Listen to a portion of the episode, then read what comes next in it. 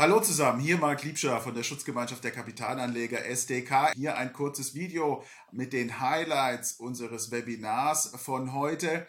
Wenn ihr das Webinar in voller Länge sehen möchtet, dann habt ihr zwei Möglichkeiten. Werdet Mitglied bei der SDK, dann könnt ihr auch bei zukünftigen Webinaren mit dabei sein, Fragen stellen und live vor Ort eure Anliegen klären lassen. Oder aber macht hier dieses YouTube-Abonnement für 2,99 Euro im Monat. Dann könnt ihr diese aufgenommenen Webinare auch später noch nachschauen. Und jetzt entscheidet euch, über welche Bezahlschranke ihr springen wollt. SDK-Mitgliedschaft, immer live dabei und ihr könnt Fragen stellen oder aber das YouTube-Abo. Dann könnt ihr im Nachgang unsere Webinare sehen.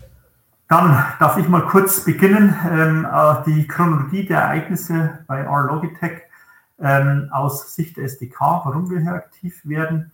Ähm, Im Endeffekt äh, wird von der Gesellschaft aktuell ja nur in Anführungszeichen eine Laufzeitverlängerung um drei Monate vorgeschlagen. Es soll sogar äh, eine Entschädigung äh, für die verlängerte oder die verspätete Rückzahlung der Anleihe äh, geben in Form eines äh, höheren Zinssatzes für die Restlaufzeit bis Juni, Ende Juni 2023.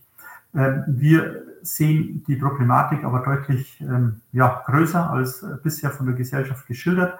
Ähm, warum? Wenn man sich den Verlauf anschaut, die Chronologie der letzten, ja, im Endeffekt ist, es das letzte halbe Jahr, wo sich das bei der Gruppe aus unserer Sicht zugespitzt hat, äh, dann ist es nicht sehr erfreulich. Wir blicken mal kurz zurück. Die Anleihe, um die es heute geht, wurde 2018 platziert. Ähm, die wurde ähm, angeblich voll platziert, ähm, kann man auch aus den Daten entnehmen. Wir gehen davon aus, dass 200 Millionen ausstehend waren. Betonung liegt auf waren. Die aktuelle Höhe ist unklar. mit dem Geld hat man dann 2019 äh, die Übernahme von Euroports, die anteilige Übernahme abgeschlossen, ist dadurch in neue Dimensionen vorgestoßen. dann 2022, äh, Ende September, hat man eine weitere Anleihe, die Anleihe 2022-27 platziert. Hier ist das Volumen aber aus unserer Sicht noch unklar. Ähm, es wurde erfolgreich platziert. Das würde heißen, dass wahrscheinlich 200 Millionen platziert wurden. Ähm, aber wie das, äh, beziehungsweise wie viel äh, tatsächlich platziert wurden, ist aus unserer Sicht aktuell unklar. Und vor allem, wie viel Liquidität dadurch auch zufloss. Ähm, am 3.10.2022, das ist aus unserer Sicht auch so ein Punkt, warum wir hier das alles sehr, sehr kritisch betrachten, ähm, hat die Schwestergesellschaft, die Metalcorp Group SA, ähm, vermeldet, dass sie die Anleihe nicht zurückzahlen kann. In der Folge äh, wurde dann auch Herr Dr. Moser zum gemeinsamen Vertreter der Anleihenhaber gewählt und hat sich jetzt hier um eine Lauf, auf eine Laufzeitverlängerung von einem Jahr geeinigt. Aber was hier sehr problematisch war, dass man erst äh, nach dem ursprünglichen Fälligkeitstermin auf die, ups, auf die Gläubiger zugekommen ist und ähm, äh, erst dann äh, nach Fälligkeit informiert hat, dass man nicht zahlen kann und um eine Laufzeitverlängerung bittet. Ähm, ja, jetzt hat man im März bzw. im äh, Februar 2023 zu einer Gläubigerabstimmung im März äh, eingeladen ähm, und bittet hier um weitere drei Monate Laufzeitverlängerung. Das ist aus unserer Sicht kritisch. Warum? Das sind im Wesentlichen drei Kritik, Kritikpunkte. Ähm, aus unserer Sicht kann die ja, Fälligkeit bzw. die Refinanzierung von Verbindlichkeiten, von Finanzverbindlichkeiten weit im Voraus geplant werden. Ähm, das scheint weder bei der Metal Corp äh, Group so zu sein, noch äh, bei der Logitech. Ähm, warum? Ähm, wenn man äh, weiß, die Finanzverbindlichkeit wird fällig, äh, dann tut man alles weit im Voraus, um sicherzustellen, dass man diese auch ähm, bedienen kann. Ähm, hier ist es anscheinend so, dass der Fall, dass man sich bisher noch nicht auf ein Refinanzierungskonzept äh, einigen konnte und äh, ja, jetzt setzt man die Gläubiger unter Druck, indem man relativ kurzfristig wieder zu einer Maßnahme wie dieser Laufzeitverlängerung um drei Monate ähm, bittet. Und äh, ja, das ist natürlich schwierig, denn ähm, die Anleihenhaber haben dann nur ähm, ja, wenig Zeit, eine Lösung zu finden, die äh, den Bedürfnissen der Anleger entspricht. Ähm, dann äh, ist aus unserer Sicht weiterhin unklar, wie hoch denn der Nominalwert, der ausstehende Nominalwert äh, der aktuellen Anleihe 2018, 2023 noch ist. Warum? Äh, es wurde damals, und wir haben auch Mitglieder, die das wohl getätigt haben, laut eigener Aussage, auch Teile der Anleihe 2018, 2023 in die Anleihe 2022, 2027 äh, geswitcht, das heißt, die haben getauscht. Ähm, und daher dürfte eigentlich der ausstehende Nominalwert der äh, Anleihe 23, der jetzig fälligen Anleihe nicht mehr 200 Millionen betragen, so wie es in der veröffentlichten Bundesanzeiger angegeben ist. Ähm, ja, dann unklar ist aus unserer Sicht aus, was mit der Liquidität insgesamt passiert ist, äh, aus der Emission der Anleihe 2022, 2027. Das sollte noch aufgeklärt werden. Und dann äh, das größte Problem aus unserer Sicht ist das Refinanzierungskonzept. Dies sieht aus unserer Sicht äh, die Herausgabe von bzw. Hergabe von Sicherheiten auf Ebene der Tochtergesellschaften vor. Das könnte aus unserer Sicht potenziell nachteilig werden, wenn dadurch quasi ähm, die Anleihe, die aktuell fällige Anleihe nicht vollständig refinanziert werden könnte und äh, dadurch ähm, ja, keine Sicherheiten mehr unten vorhanden sind und man dann im Endeffekt auf einen Haircut hinauslaufen würde. Ähm, fangen wir an. Rechtliche Situation bei A-Logitech, wie wir das sehen. Ich habe jetzt hier nochmal ganz kurz zusammengefasst. Der Herr Bauer hat ja schon relativ viel gesagt. Hier haben wir nochmal eine Chronologie der Ereignisse. Ähm, also Sie zeigen, meines Erachtens zeigt die Chronologie zwei Sachen. Erstens, ähm, sehr relevant ist, dass im, am 29. September 2022 ein neuer Bond platziert wurde im Rahmen einer Privatplatzierung über, so wurde es kommuniziert, 200 Millionen Euro, ähm, die zur Rückführung dieses Bonds gedacht waren. Gleichzeitig wurden ja Ende Juni, glaube ich, äh, circa 70 Millionen Cash kommuniziert. Das heißt, wenn jetzt da nicht ein extrem hoher Cash-Burn wäre, sollte ja eigentlich genug Geld da gewesen sein oder sollte genug Geld da sein, diese Anleihe jetzt zurückzuführen. Ich glaube, der Kapitalmarkt war daher auch etwas überrascht, dass jetzt eine umfassende Refinanzierung verhandelt wird, weil 200 Millionen plus 70 Cash, jetzt sind 200 fällig, sollte plus Zinsen, sollte eigentlich ja aufgehen oder es sollte jedenfalls nicht viel fehlen. Ähm, die letzten veröffentlichten Zahlen sind vom 30. September 22. Ähm, da haben sie über Umsatz und das äh, angepasste EBITDA berichtet. Was wir nicht wissen, das ist eigentlich der interessantere Posten, ist das Cash. Und wir wissen auch nicht die ähm, Eigenkapital, äh, das Equity Ratio, also Eigenkapitalanteil äh, äh, per 30. Dezember 2022 oder auch nicht, auch nicht nur äh, per Ende September. Warum ist das wichtig? Dazu komme ich gleich, ähm, war, äh, wegen den äh, Anleihebedingungen. Also kurz zu Logitech, das wissen Sie alle. Ähm, vielleicht nochmal äh, Unterschied zu Metal Corp auch. Wir haben hier mit der Euroports ein sehr großes und äh, unseres Erachtens auch wertvolles Asset. Und da ist Logitech als Joint Venture Partner mit zwei belgischen äh, Fonds ähm, Mehrheits, also alleine Mehrheitsgesellschafter, ich glaube 53 Prozent. Die Bonds. Hier, wir wollen uns das Ganze ja aus der Bondholder-Brille angucken. Ich hab, wir haben jetzt mal hier die beiden Anleihen äh, kurz gegenübergestellt.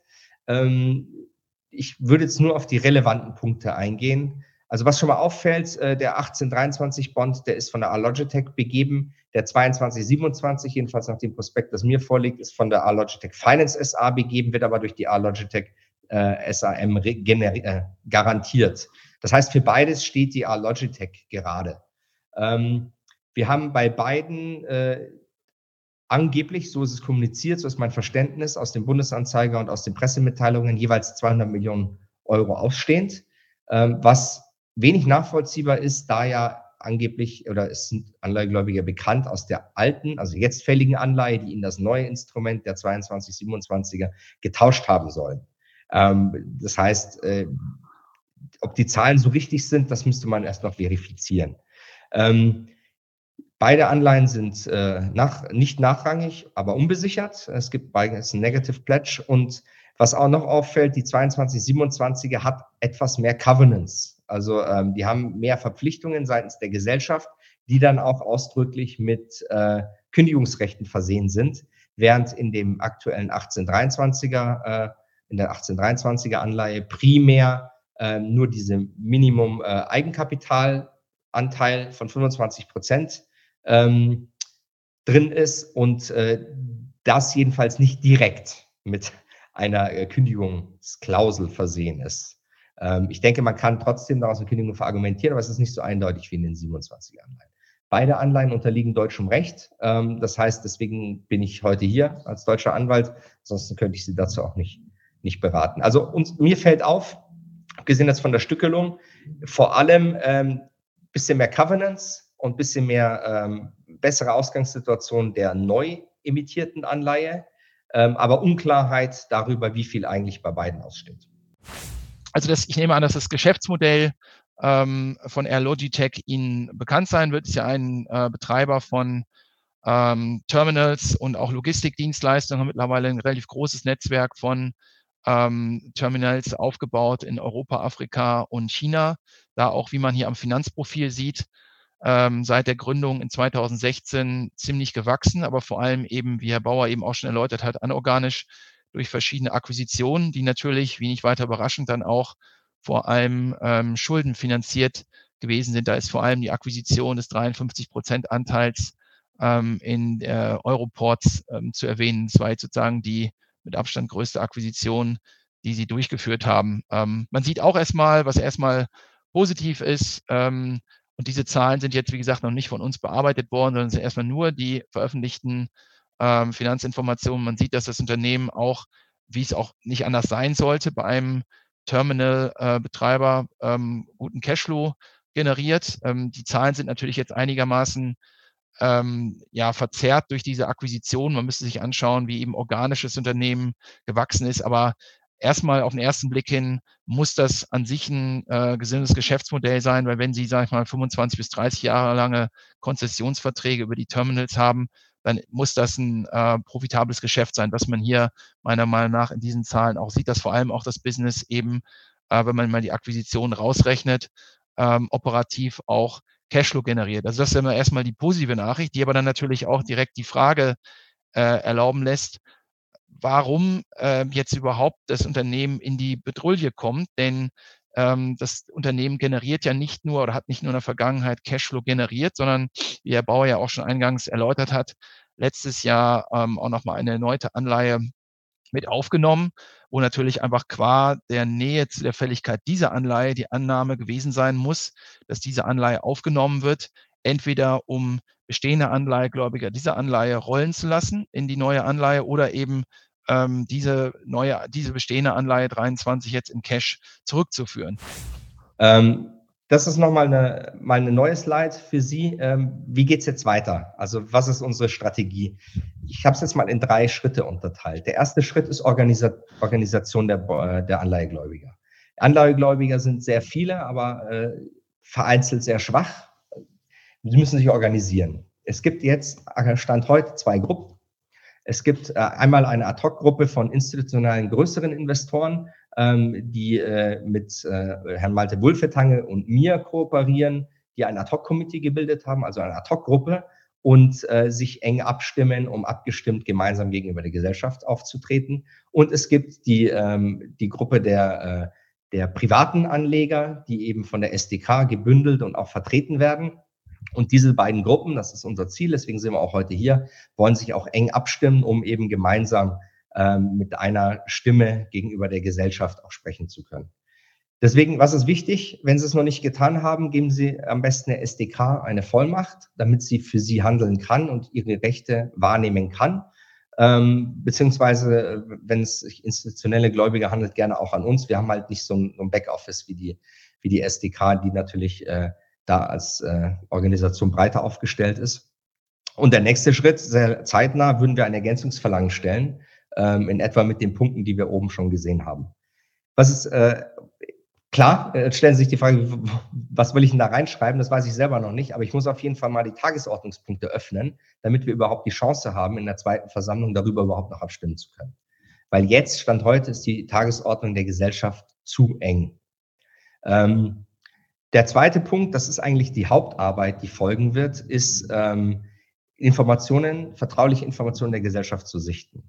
Wir haben am vergangenen Freitag eine äh, erste Liste mit Dokumenten und äh, Anforderungen und Fragen an die Gesellschaft versandt, mit der Bitte, uns diese zur Verfügung zu stellen.